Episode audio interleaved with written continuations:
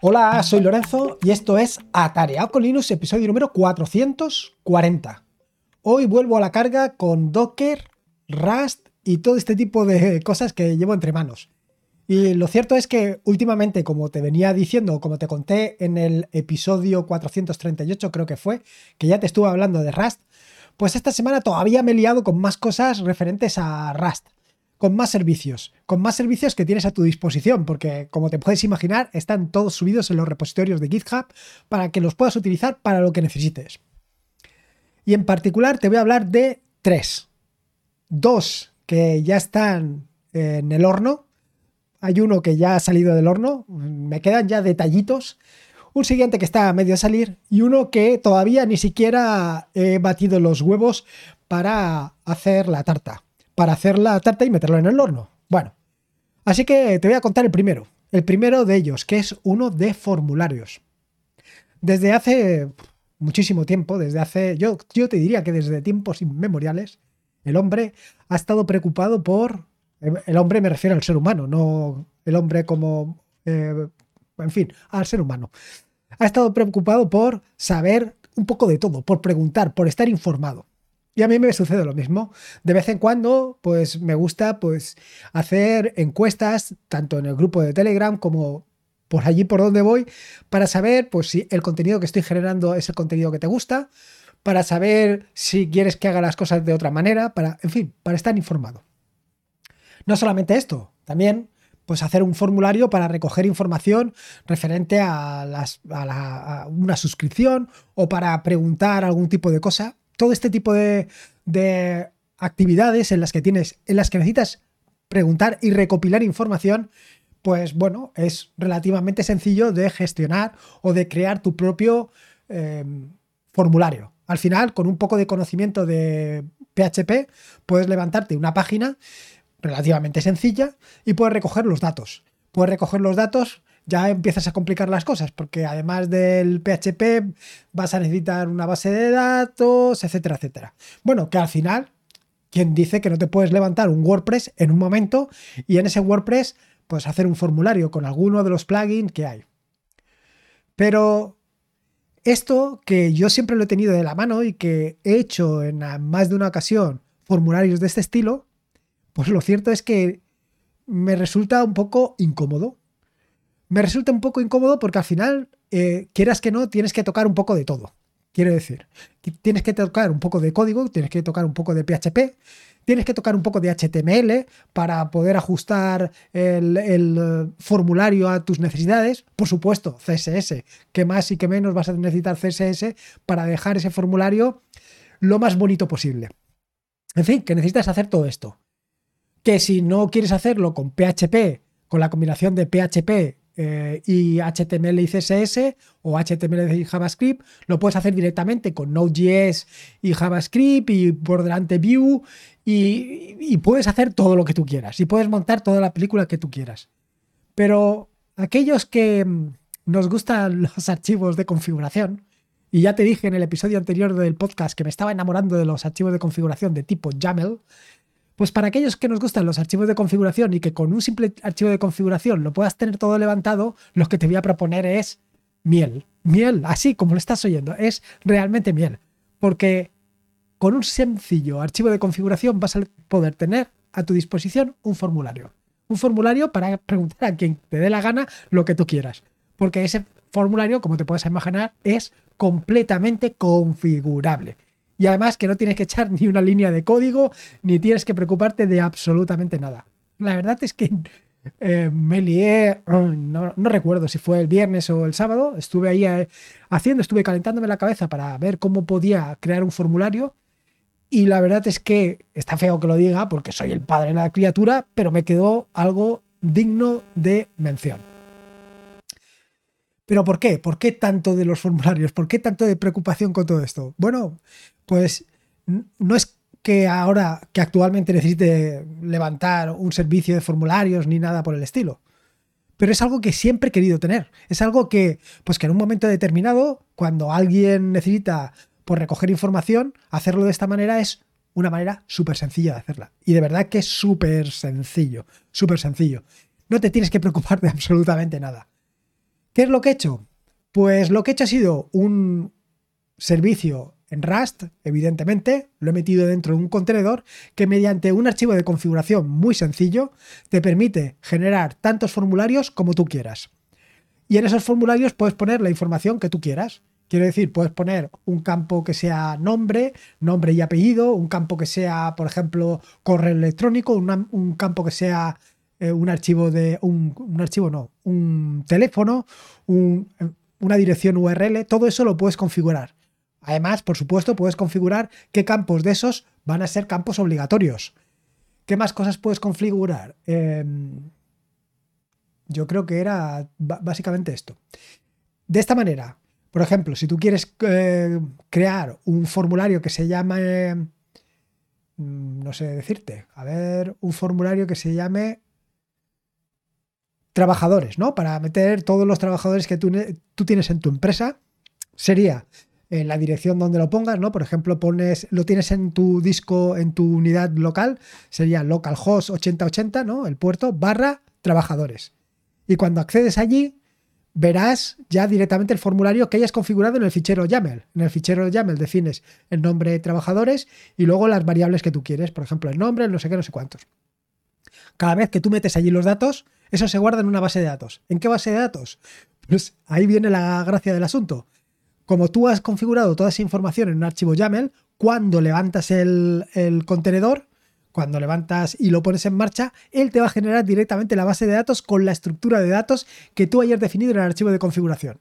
Es decir, que si tú quieres nombre, apellido, no sé qué, no sé cuántos, pues él te va a crear eh, la base de datos, la tabla de la base de datos con esos campos definidos cada vez que un usuario mete allí los datos, lo que va a hacer es directamente guardarlos en esa base de datos.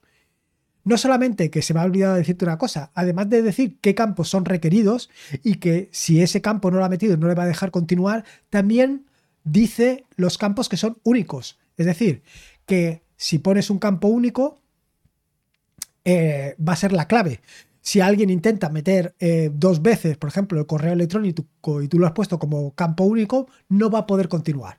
O sea que brutal. Es que es así de brutal. Total, que ya has visto, ¿no?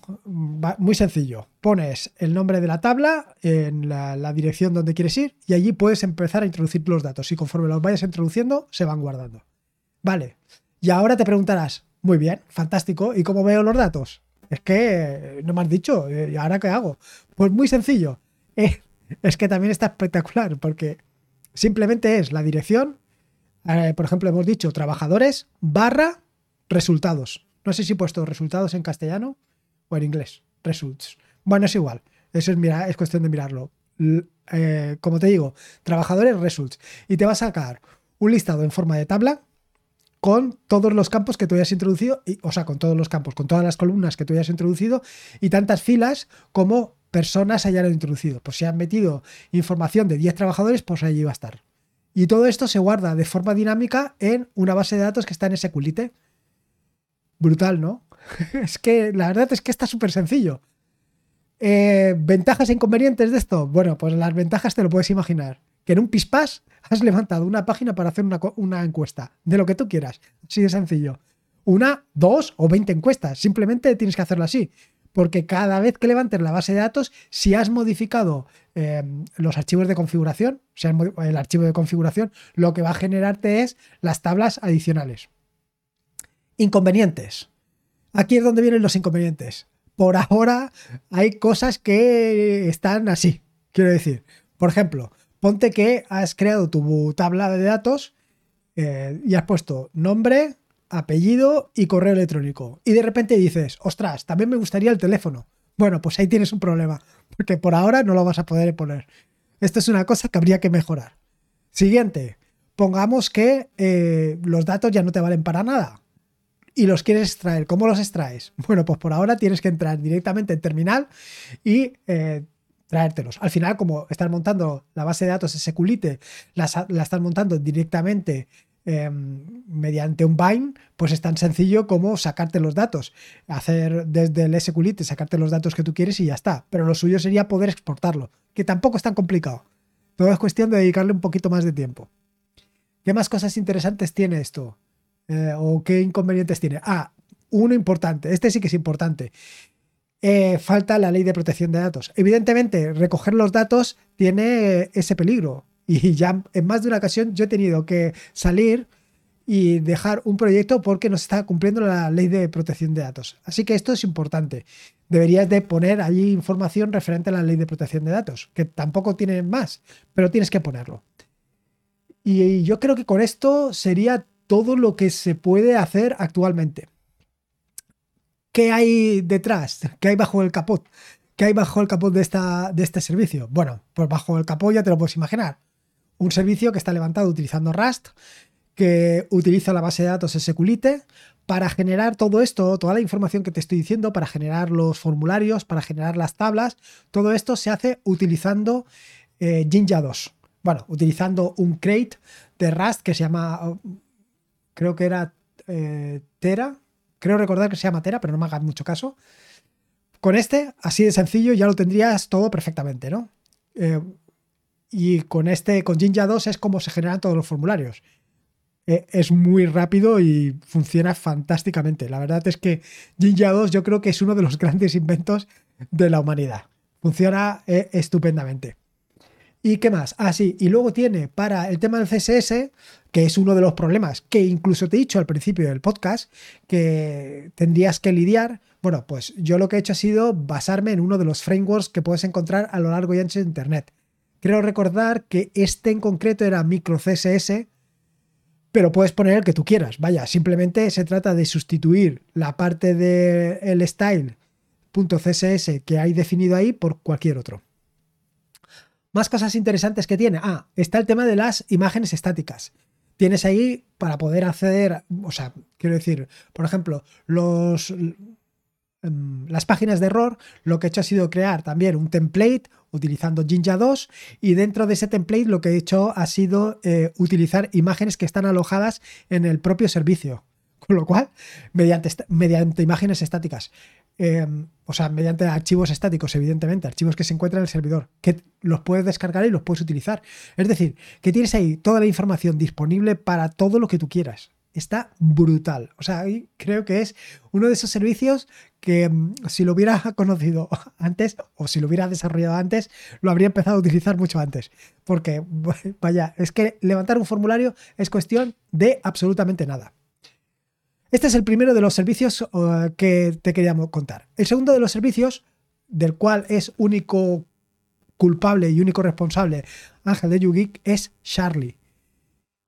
Bueno, Charlie Rust, Charlie RS. ¿Por qué? Bueno, pues resulta que estoy llevo varios días intentando acceder a Charlie mediante una línea de comandos.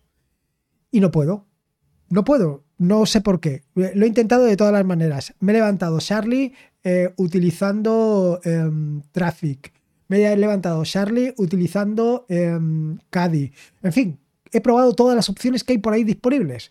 Incluso yo creo que te diría que hasta lo he hecho en local. Y no ha habido manera. No sé por qué. Hay algo que estoy haciendo que estoy haciendo mal y que no me deja. Me da a mí la impresión que es, una, es un tema de los tokens y de las fechas. Eh, pero bueno, no, no quiero investigar más. La cuestión es que hace ya pues, varias semanas que voy con la idea en la mente de desarrollar mi propio Charlie. Pero me refiero al backend, a la parte de backend. ¿Por qué? Pues básicamente porque Charlie está implementado en PHP y bueno, pues pensé o pienso que será mejor una solución implementada en Rust. Creo. Eso por un lado. Y como te dije ya en el episodio 438, por el otro lado es porque así, pues, eh, aumento mis habilidades con RAS. Al final se trata de eso. Cuanto más dominio y cuanto más trabaje con RAS, pues mejor. Así que he estado trabajando en eso. He estado trabajando en hacer el propio backend para Rust. Pero a raíz de lo que te estaba contando anteriormente, a raíz de lo que te estaba contando de mm, eh, la otra aplicación de Ahora no me acuerdo cómo se llama. Es que no, te he dicho ni cómo se llama la aplicación. Ah, le he llamado Asker, de preguntar.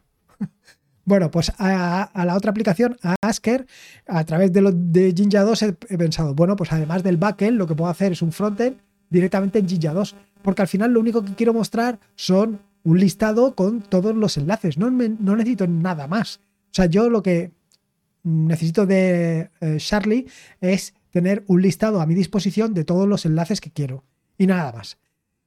Eh, Charlie, el Charlie original, por si no lo conoces, que te estoy hablando de él como si fuerais primos hermanos, bueno, pues Charlie es un servicio que te permite guardar enlaces. Te permite guardar enlaces para que los puedas utilizar. Esto ya lo he contado en más de una ocasión. Charlie, eh, igual que Wallabag, yo lo utilizo básicamente para guardar información que me ha parecido interesante y luego poderla consultar. Como he tenido algunos problemas con Wallabag y posteriormente también los he tenido con Charlie, pues he pensado darle una solución a todo esto. ¿Para qué calentarme la cabeza con todo esto si lo puedo hacer yo eh, por mi cuenta? Y encima me lo voy a pasar pipa. Pues eso es lo que he estado haciendo. Así que he estado implementando toda la API de Charlie en Rust y utilizando como motor de base de datos SQLite. Al final, en mi caso particular, pues, ¿qué te voy a decir? ¿Qué puedo tener? 10.000.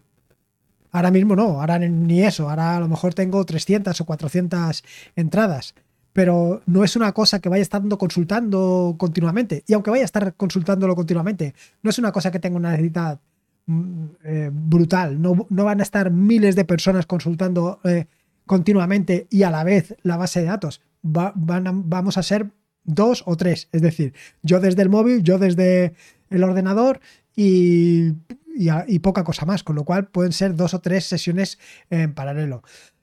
De forma que para esto SQLite va sobrado, no, lo siguiente.